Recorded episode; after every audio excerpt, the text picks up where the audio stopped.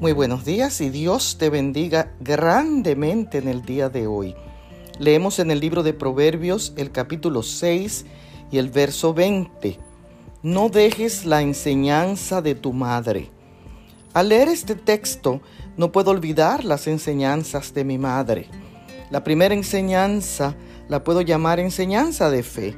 Ella creía y tenía fe que Dios siempre estaría con ella en medio de las tribulaciones, la enfermedad y las deudas.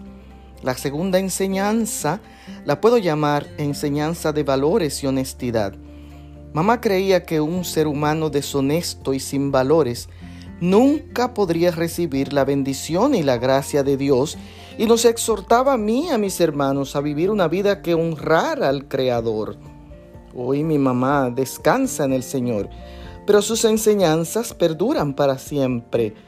Que en este día, Día de las Madres, tú puedas escribir las mejores enseñanzas para tus hijos. Pases un hermoso día y muchas bendiciones.